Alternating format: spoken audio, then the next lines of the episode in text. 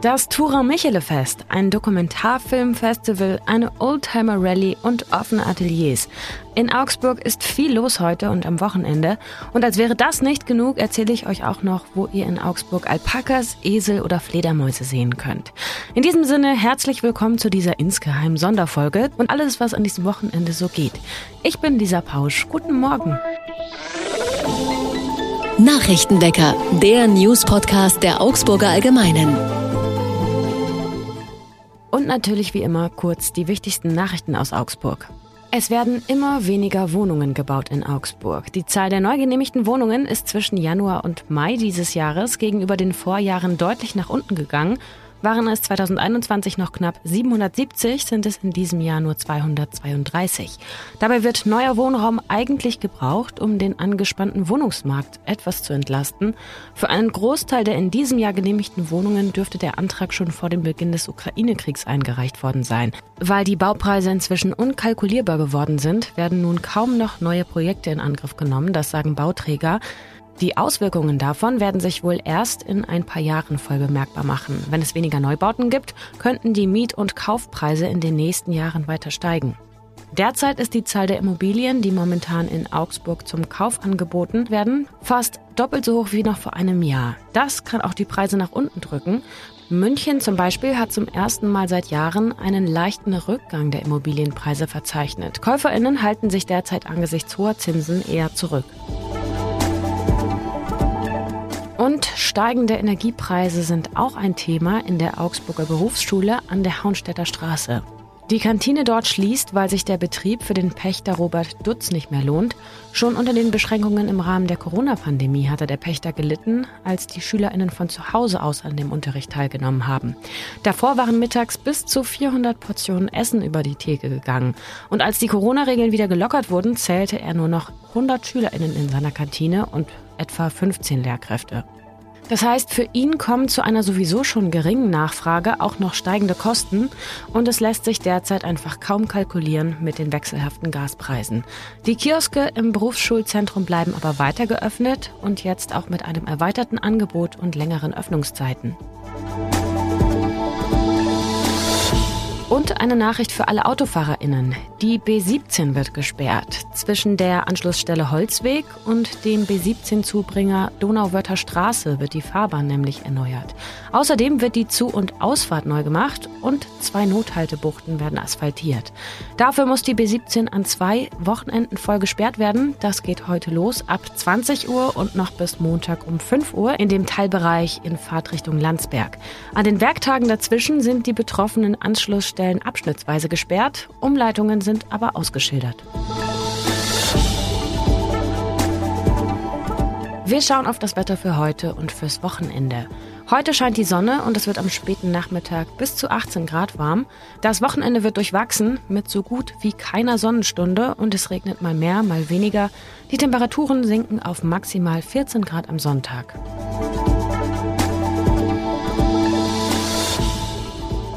Wer war noch nicht? Wer will noch mal? Auf die Wiesen in diesem Jahr. Die Entscheidung fällt immer mehr Leuten nicht so leicht, wenn sie in ihren Geldbeutel schauen. 20 Euro gibt eine vierköpfige Familie schon mal für eine Fahrt mit dem Riesenrad aus.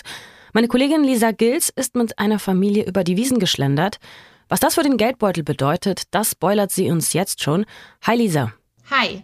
Wie lange bist du denn mit der Familie, es sind ja Mutter, Vater und zwei Kinder, habe ich gelesen, über die Wiesen gelaufen und habt ihr euch wirklich nur über Geld unterhalten? Also ich habe die äh, vormittags getroffen und bis in den Mittag begleitet, so zwei Stunden lang ungefähr. Und nicht ausschließlich über Geld, sondern auch darüber, ähm, wie viele Leute gerade eigentlich so auf den Wiesen unterwegs sind, weil es war eine Münchner Familie und die gehen, zumindest die Eltern gehen häufiger und die Kinder waren zum ersten Mal da. Und hast du gemerkt, dass die Eltern immer wieder gesagt haben, nein, das ist zu teuer, das geht nicht? Also wie viel Geld haben sie da gelassen und wie oft haben sie Nein gesagt? Also tatsächlich Nein mussten sie nur sagen bei der Geisterbahn. Der äh, kleine Leo, der Sohn, der fand das ganz faszinierend, aber sind, sie sind wohl gerade in einer Phase, wo sie Geister sehr gruselig finden und davor auch wirklich Angst haben. Aber das macht natürlich für kleine Kinder auch immer besonders interessant.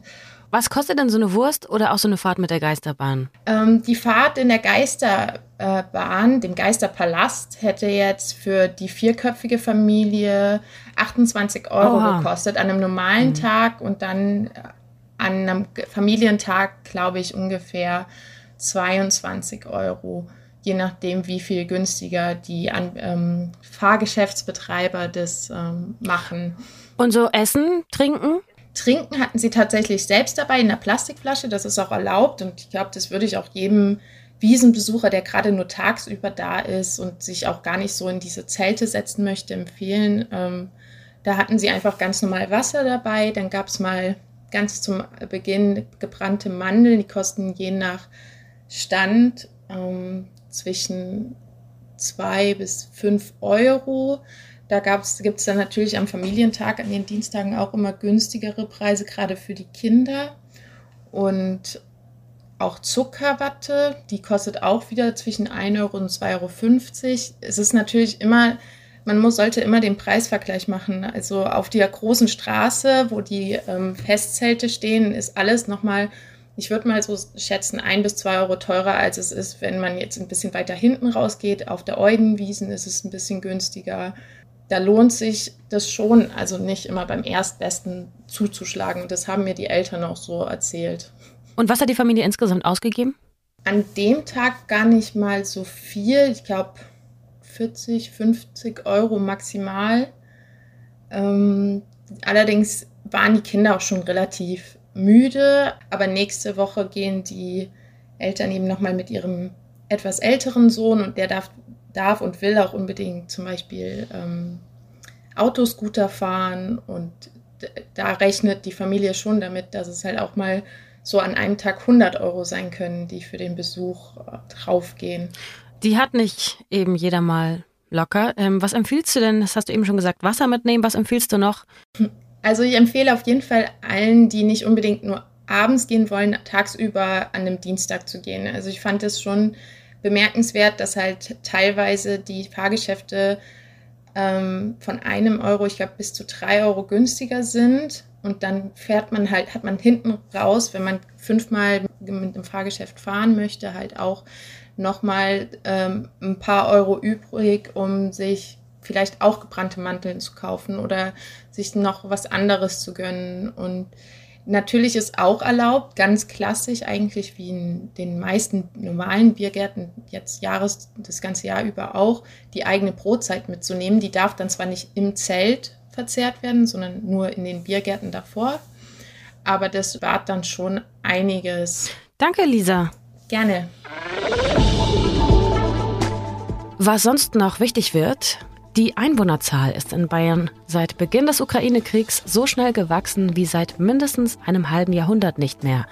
150.000 Menschen mehr leben seitdem in Bayern. 120.000, also die meisten von ihnen, sind Menschen, die aus der Ukraine geflohen sind. Ohne Zuwanderung würde die Bevölkerung in Bayern aber schrumpfen. Von Januar bis Ende März sind knapp 74.000 Menschen hier gestorben. Es wurden aber nur knapp 59.000 Kinder geboren.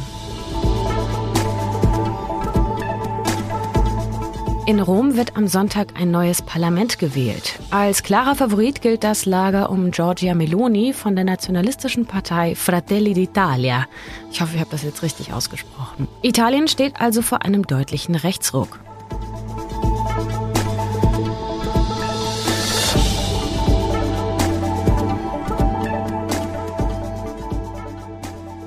Heute ist der kalendarische Herbstanfang und das heißt, es wird jetzt langsam aber sicher immer ein Stückle kälter.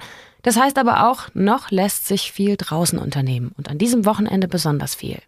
Zum ersten Mal findet nach drei Jahren Pause das Tura Michele Fest wieder live und in Farbe statt, mit dem Fest auf dem Rathausplatz und einer Aktionsbühne am Samstag und am Sonntag von 10 bis 18 Uhr. Zur vollen Stunde erscheint das Tura Michele also wieder am Fenster des Perlachturms.